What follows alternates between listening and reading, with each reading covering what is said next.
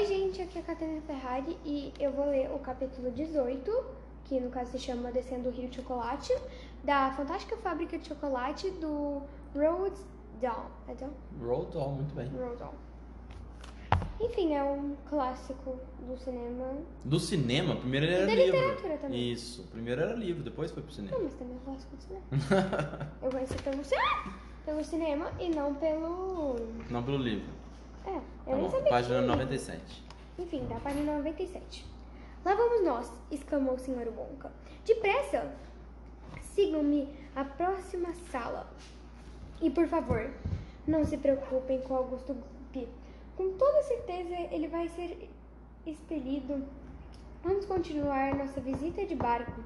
Aí vem ele! Vejam, uma neblina de vapor se levanta do rio enorme e quente de chocolate, e do meio da neblina surgiu um de repente, um fantástico barco cor-de-rosa. Era imenso, barco a remo, com a proa e a polpa altas, como os velhos barcos dos vikings. Bom, enfim.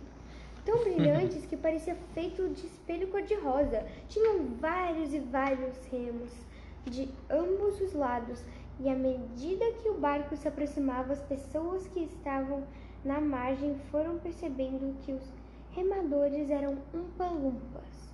Havia no mínimo dez em cada remo. Esse é meu iate particular, exclamou o Sr. Wonka, sorrindo com prazer. Ele é esculpido, esculpido em doce. Não é lindo? Vejam Esculpido é como- quando você faz uma, tipo, uma estátua, né? Esculpido. Vejam como vem deslizando pelo rio. Um incrível barco de doce cor-de-rosa desliz- deslizou até a margem do rio. Sem umpalumpas, descansaram seus remos e fitaram os visitantes. Então, de repente, por ali, Por alguma razão. por alguma, por alguma razão, só eles sabiam. Começaram a rir com o riso guinchado. Qual é a graça? Perguntou Violeta Chaptaclete. Não ligue para eles, exclamou o Sr. Wonka. Estão sempre rindo, acham tudo uma grande piada. Pulem todos para o barco. Venham, depressa. Assim que todos se instalaram dentro do barco, os Umpa-Lumpas arrastaram o barco da margem e começaram a remar velozmente. Velozmente. É a mesma coisa, né? Rio baixo. Rio abaixo, no caso. Isso. Ei, você aí, Miguel Tivel, exclamou o Sr. Wonka. Por favor, pare de lamber o barco. Ele vai ficar todo melado. Papai, disse Verão-Sal. Insuportável. Quero um barco igual esse. Quero que você me compre um barco de doce cor-de-rosa, igualzinho do Sr. Wonka. E também quero um monte de umpa-lumpas para remar. E quero um rio de chocolates. E quero, e quero, hum... Ela quer uma palmada no bumbum, sussurrou o vovô José para o Charlie. O velhinho estava sentado na parte de trás do barco e o pequeno Charlie Bucket estava ao lado dele. Charlie segura firme a mão velha e ossuda do avô. Ele já estava, ele já estava tonto de tanta sensação. Tudo que já tinha visto, o enorme rio de chocolate, a cachoeira, os grandes canos sugadores, os campos de açúcar montolados. Mentolado de menta. Mentolados, mentolados, os umpa-lumpas, o maravilhoso barco cor-de-rosa e principalmente o próprio Sr. Willy Wonka. Era tudo tão extraordinário que Charlie se perguntava se ainda haveria mais alguma coisa espantosa para ser vista. E agora? Para onde estavam indo? O que iriam ver? O que iria acontecer naquela próxima sala? Não é maravilhoso? disse vovô José, sorrindo para Charlie. Charlie concordou e sorriu para o vovô José. De repente, o Sr. Wonka, que estava sentado do outro lado de Charlie, pegou uma caneca no fundo do barco, mergulhou-a no rio, encheu-a de chocolate e ofereceu para Charlie. Beba, Eu tava com fome, né? Fazia tempo que não comia. disse ele. Mordida Vai lhe fazer-. Não, quem? No, o, o Gloop, né? Que deu uma mordida no barco. O Charlie não. Não, sim, a, vontade do Charlie não Hum. morder no barco. Vai, pode. Beba, ele disse. Vai lhe fazer bem, você parece morto de fome. Depois o Sr. Wonka encheu mais uma caneca e deu para o vovô José. Você também, ele disse. Parece um esqueleto. Qual o problema? Não tem tido o que comer em casa? Não muito, disse vovô José. Charlie levou a caneca até os lábios e um chocolate quentinho, cremoso, saboroso lhe desceu pela garganta até sua barriga vazia. Todo o seu corpo, de cabeça aos pés, começou a tremer de prazer e um sentimento de intensa satisfação tomou conta dele. Gostou? perguntou o Sr. Wonka.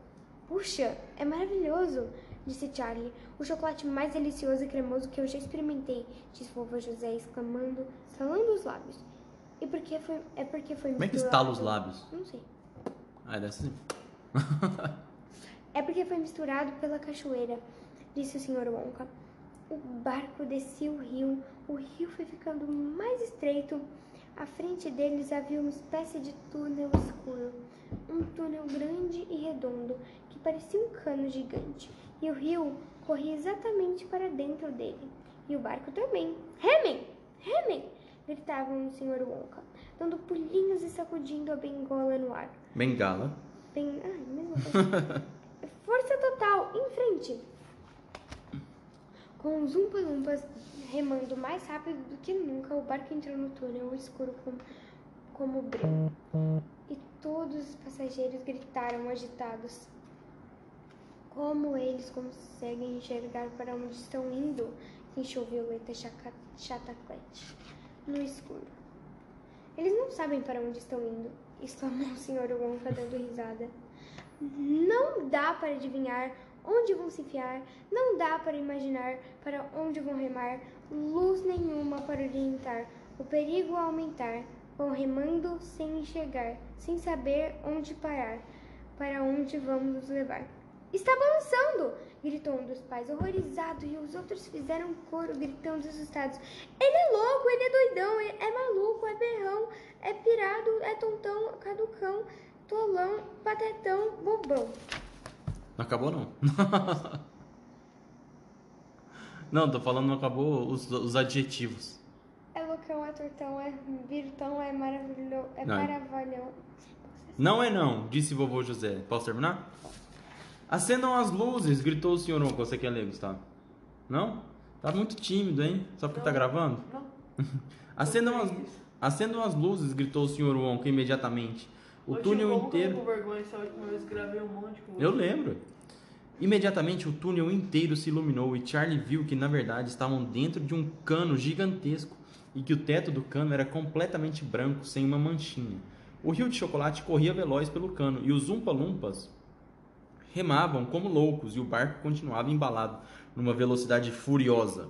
O Sr. Wonka ia lá atrás pulando e mandava os remadores remarem cada vez mais depressa. Ele é maluco. Ele parecia estar adorando a emoção da corrida ao longo do túnel branco, num barco cor-de-rosa no rio de chocolate. Batia palmas, ria e olhava para os passageiros para ver se estavam se divertindo tanto quanto ele. Olhe, vovô, gritou Charlie, uma porta na parede. Era uma porta verde na parede do túnel, logo acima do nível do rio. Ao passarem voando por ela, só tiveram tempo de ler o que estava escrito: Sala de estoque número 54. Todos os cremes, creme de leite, creme de chantilly, creme violet, violete, creme de café, creme de abacaxi, creme de baunilha e creme para cabelos.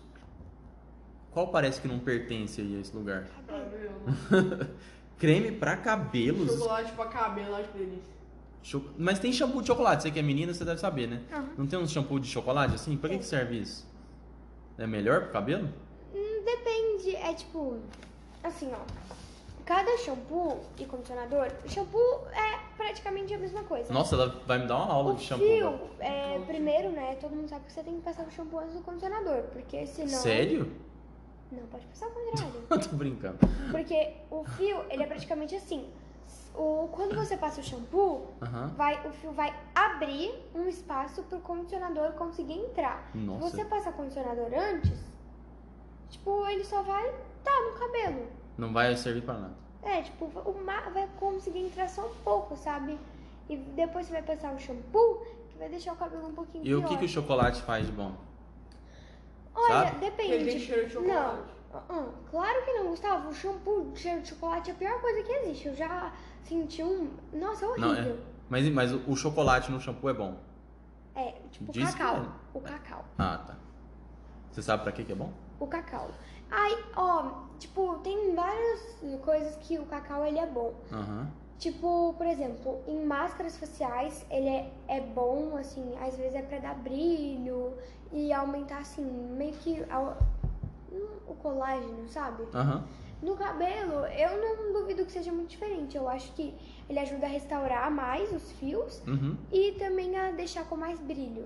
Ótimo, maravilha. E Não o sabia. shampoo é muito gente- diferente Quem do tá escutando o podcast não sabe que eu tenho uma aula de shampoo no meio, do- no meio da, da gravação. Aula de shampoo. Creme para cabelos, exclamou Miguel Tevel. Não é possível que vocês usem creme para cabelos. Continuem remando, gritou o Sr. Wonka. Não podemos perder tempo respondendo a perguntas bobas. Passaram voando por uma porta preta. Sala de estoque número 51. Estava escrito. 71. 71, é.